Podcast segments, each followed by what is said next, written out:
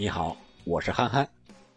据媒体人马德兴从国际足联和亚足联处获悉，哈桑将执法十二强赛国足与越南的比赛。执法国足与越南比赛的整个裁判组，包括主裁判、助理裁判，加上 VAR 裁判等等，全部都来自阿联酋。那么，为什么哈桑执法中国队的比赛，球迷这么关注，而且是褒贬不一？有的说是福星，有的说是克星，为什么呢？下面我们就认识一下这位神奇的。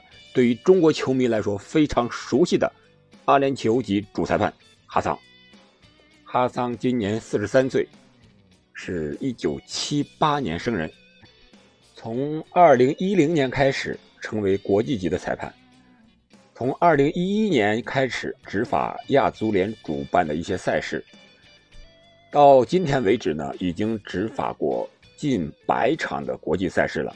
可以说是一位经验比较丰富的主裁判，而且也执法过2018年俄罗斯世界杯的比赛，还主裁了法国队与秘鲁队的一场小组赛。在其执法的前83场比赛中啊，据统计是哈桑一共出示过268张黄牌，其中主队是一百二十七张，客队一百四十一张。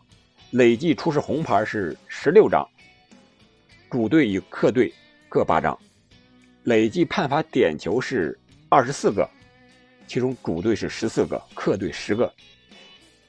客观上说，哈桑执法的比赛倾向性并不算非常明显，可以说是能力和职业态度都没有问题的，我们完全可以相信亚足联这一个安排。我们再来说说他和中国队的一个关系，为什么说是我们的老熟人了呢？为什么有的人说是福，有的人说是克星呢？这个还要从俱乐部和国家队两个方向去了解一下。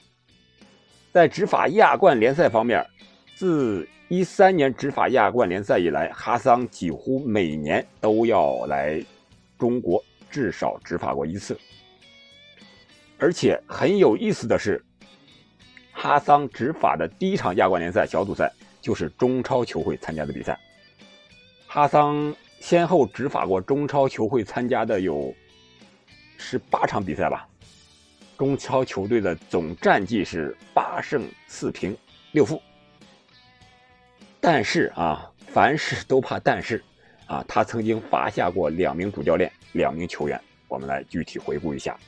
在一三年的亚冠联赛里边，哈桑将当时担任贵州人和主教练的龚磊龚指导罚上了看台，啊，并给了对手一粒点球，啊，但是那场比赛呢，贵州人和还是赢了。在二零一四年亚冠的时候，哈桑曾经把北京国安的外援马季奇罚下过场。在二零一四年，也是这个赛季四分之一决赛第二回合。广州恒大客场挑战悉尼巡游者队的比赛中，哈桑曾在比赛中先后将张林鹏和郜林红牌罚出场，啊，并有几次非常争议的判罚。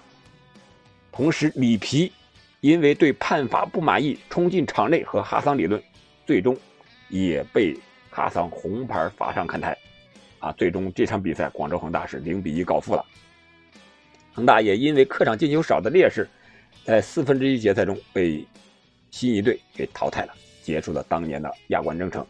这就是哈桑和俱乐部球队、中超球队的一些恩怨的故事。那么，除了执法亚冠的比赛之外呢，哈桑与中国男足国字号队伍的比赛也是非常有缘的。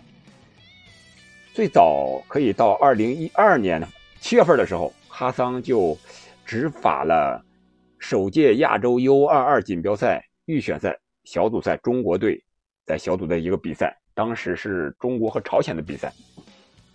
哈桑当时是主裁，这也是哈桑执法的第一场中国男足所参加的比赛，当时双方是一比一战平了。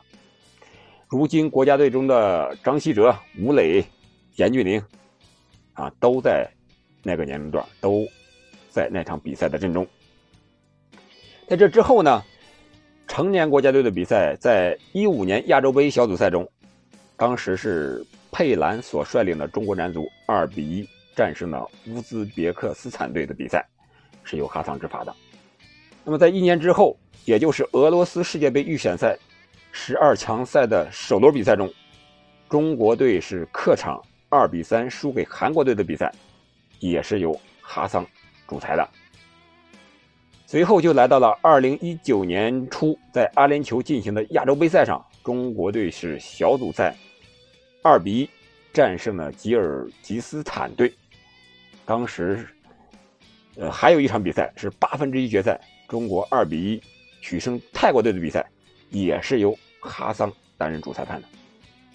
有意思的是啊，这四场比赛，除了和韩国这场比赛，其他三场中国队都是在零比一落后的情况下，然后又进两个球，逆转取胜的。本来四十强赛第一场同叙利亚的那场比赛，也是要由哈桑执法的，后来。亚足联不知道出于什么原因的考虑吧，更换了韩国的金大荣主裁，结果中国队一比二输给了叙利亚。从哈桑执法中国男足成年国家队这四场比赛来看，国足总成绩是三胜一负。当然，韩国队我们打的也是非常不错的，也进了两个球，啊，一球小负。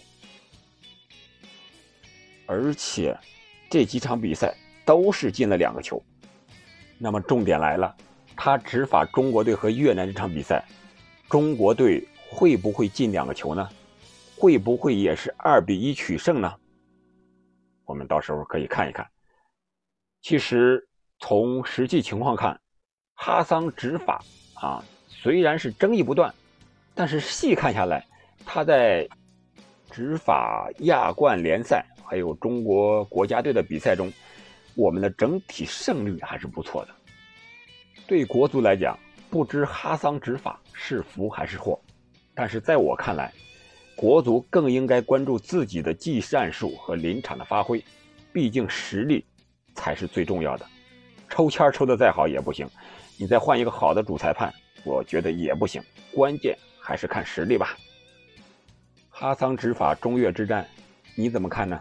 可以在评论区留言，我们一起交流互动哦。好的，今天就聊这么多，再见。